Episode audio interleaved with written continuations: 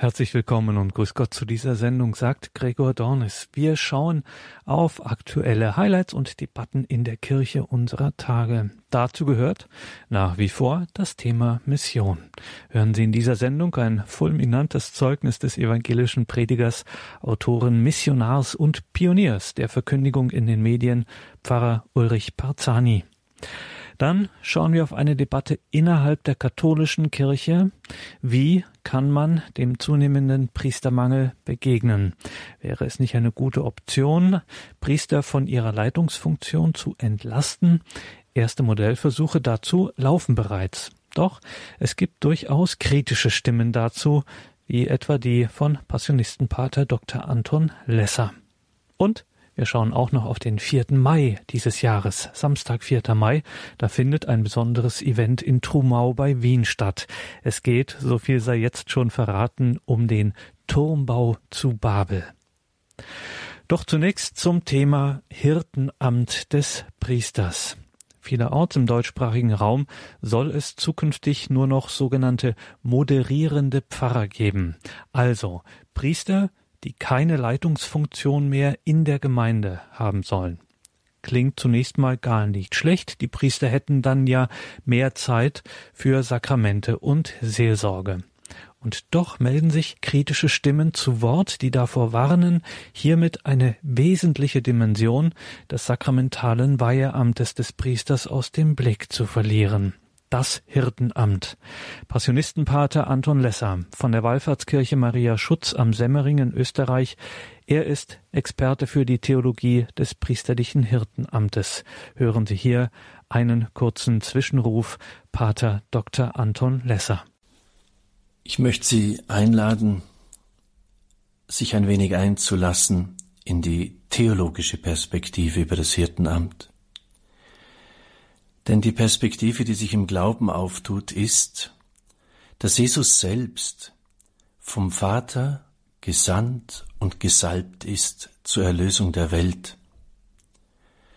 Alles, was er tut, tut er im Gehorsam zum Vater. Er sagt von sich, dass er nichts anderes tut, als was er den Vater tun sieht.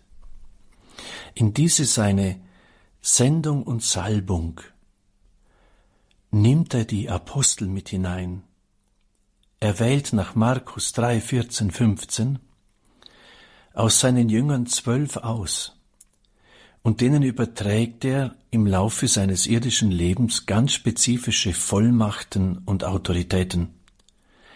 Er sendet sie.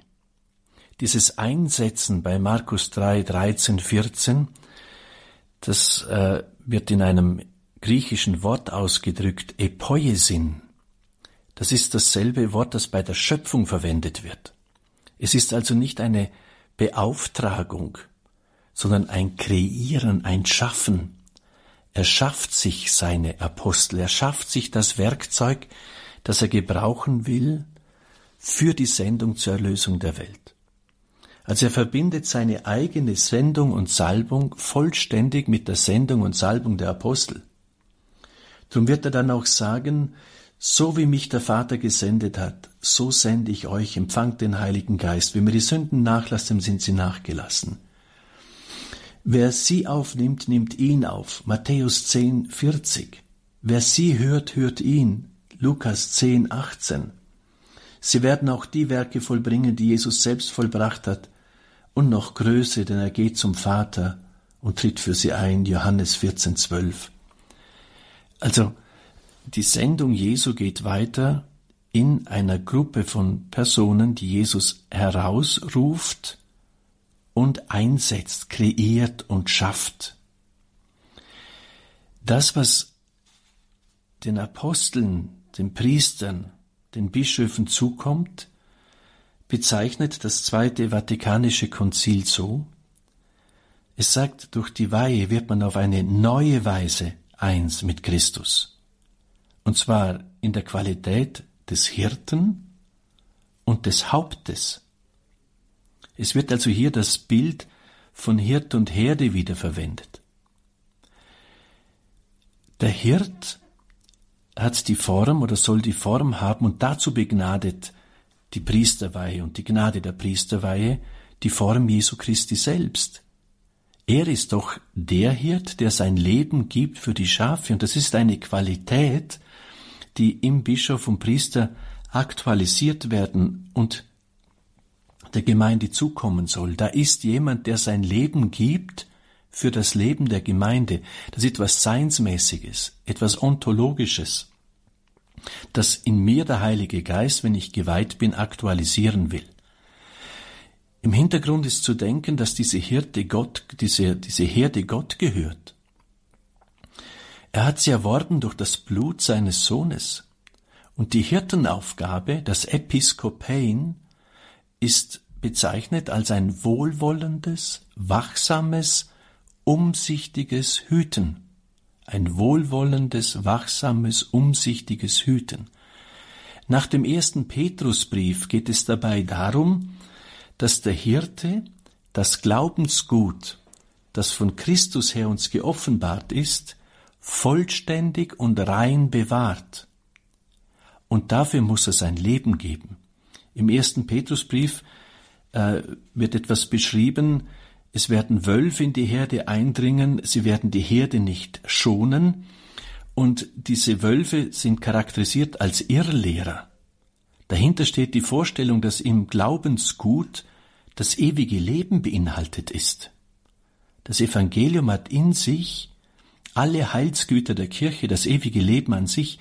Deshalb müssen die Hirten dieses Glaubensgut vollständig und treu bewahren. Dafür sollen sie mit ihrem Leben einstehen und sie müssen nach dem ersten Petrusbrief Rechenschaft abgeben für das Leben der Schafe. Darin ist also der, der Dienst charakterisiert. Sie vollziehen das wesentlich durch den Dienst am Worte Gottes. Dahinter steht aber der, die Vorstellung, dass im Wort Gottes, im Evangelium von der Gnade, das ewige Leben beinhaltet ist.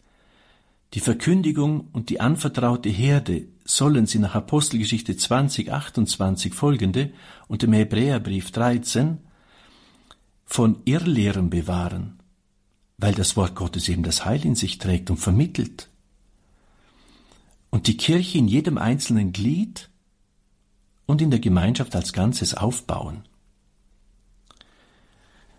Sie sollen darüber hinaus, hinaus den Dienst der Heiligung vollziehen, alle Menschen zu den Jüngern Jesu machen und sie taufen, das Erlösungsopfer in ihrer Mitte feiern, Lukas 22, 19, die Hände auflegen für den Empfang des Heiligen Geistes. Sie sollen die Sünden vergeben, Dämonen austreiben, Kranke heilen und sie verfügen dafür um über eine ganz spezielle Binde- und Lösegewalt, die derjenige, der nicht geweiht ist, in dieser Form nicht hat. Ein wesentliches Element ihrer Salbung und ihrer Geistausstattung liegt darin, dass in ihnen eine Selbsthingabe zur Entfaltung kommt, weil Christus ja der gute Hirt ist, der sein Leben hingibt für die Schafe. Johannes 10, 11, Hebräerbrief 13, 20, Offenbarung 7, 17. Er hat sich seine Herde, Jesus hat sich seine Herde durch sein Blut, durch sein Leben erworben. Apostelgeschichte 20, 28. Und unser Hirtendienst, also der Geist Jesu Christi, der in uns sein eigenes Hirtsein weiterführen möchte, wird uns auch zu jener Selbsthingabe befähigen, die dem Heil der Herde dient. Worin besteht denn die besondere Gnadengabe des Heiligen Geistes für das Hirtenamt? Man kann sagen, dass als Frucht des Leidens, Sterbens und Auferstehens Jesu den Aposteln, den Hirten, das Evangelium als Ganzes anvertraut wird.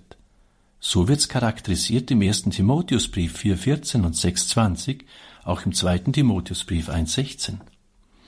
Die besondere Geistausstattung für das Hirtenamt besteht in einer spezifischen Kraft oder Autorität für die Verkündigung. Deshalb ist es ja auch so, dass die Ordnung der Kirche vorsieht, dass in der Eucharistiefeier der Priester selbst predigen soll oder der Diakon, weil wir an eine Anwesenheit, eine gnadenhafte sakramentale Vergegenwärtigung Christus des Hauptes, des Hirten, des Lehrers, an die glauben wir. Diese Gnadengabe besteht auch in, ein, dem, in, in einer heilswirksamen Vermittlung des, der Erlösung an die Glaubenden, zum Beispiel in den Sakramenten. Es beinhaltet, nach den Schriftstellern, die das Zweite Vatikanum zitiert, eine besondere Geistausstattung für das Leiten in Besonnenheit und für das Bewahren der Gemeinde im wirkmächtigen Glauben. Der Timotheusbrief zeigt diese Gabe des Heiligen Geistes für das Hirtenamt in Abhängigkeit von der Auflegung der Hände 1 Timotheus 1.18 und 4.14. Sie beinhaltet also das Glaubensgut selbst, auch die Kraft und Liebe und die Besonnenheit, für deren Verkündigung und die Bewahrung des Glaubensgutes. Und der Hirte steht mit seinem ganzen Sein im Dienste dieses Geschenkes. Diese Gnadengabe kann vernachlässigt werden. Paulus ermutigt Timotheus, vernachlässige die Gnade nicht, die in dir ist und die dir verliehen wurde, als dir die Ältesten aufgrund der prophetischen Worte gemeinsam die Hände auflegten. Die Kraft des Heiligen Geistes, wenn sie geglaubt wird und auch ins Werk gesetzt wird, wird ermöglichen, das Reden in unterschiedlichen Sprachen und Kontexten, würde ich sagen. Sie ruft eine besondere Wirkung im Herzen der Zuhörer hervor. Die Kraft dieses Heiligen Geistes ermöglicht eine freie Verkündigung nach Apostelgeschichte 4.31. Sie bekräftigt die Verkündigung durch Zeichen, Apostelgeschichte 4, 29 bis 31. Und der Geist hilft, eine in Gott verborgene göttliche Weisheit zu erfassen und zu verkünden. 1. Korintherbrief, zweites Kapitel 6 bis 7. Diese Gnadengabe ist für die bestimmt, die Gott lieben und die die Mission weitertragen. Das sind zwei wesentliche Charakteristika Liebe muss ich glauben. Eine geistliche Realität muss ich glauben und ich muss mich darauf einlassen, damit sie zum Wirken kommt. Gott ist die Liebe. Wenn ich sie ihm nicht glaube, kommt sie für mich nicht zum Tragen. Und hier scheint mir schon in der heutigen Zeit eine Gefahr gegeben, dass wir die Erfordernisse, die zweifelsohne da sind, versuchen überwiegend durch Managementwissen und durch innerweltliche Erkenntnis äh, zu bewerkstelligen und eine Antwort zu finden, aber das wird zu wenig. Die Geistausstattung, die durch die Priesterweihe vermittelt wird, in Rechnung stellen und die Restrukturierungsmaßnahmen, die zweifelsohne notwendig sind in den Diözesen, oft ohne oder vielleicht vollziehen, ohne mit dem Herrn zu rechnen und mit der Geistausstattung, die er in die Priesterweihe hineingelegt hat. Pater Dr. Anton Lesser über das priesterliche Hirtenamt. Pater Anton Lesser lebt, betet und arbeitet an der Wallfahrtskirche Maria Schutz am Semmering in Niederösterreich. Und wir bleiben in Niederösterreich, gehen wieder ein Stückchen weiter nordwärts. Gleich nach der Musik sprechen wir über die dritte Literaturtagung auf Schloss Trumau bei Wien längst ein Geheimtipp für akademisch interessierte Katholiken im deutschsprachigen Raum. Wir sprechen gleich mit Dr. Christine Wiesmüller von der Hochschule Trumau, dem Internationalen Theologischen Institut auf Schloss Trumau bei Wien. Wir sprechen mit Dr. Christine Wiesmüller über diese Literaturtagung am Samstag, den 4. Mai.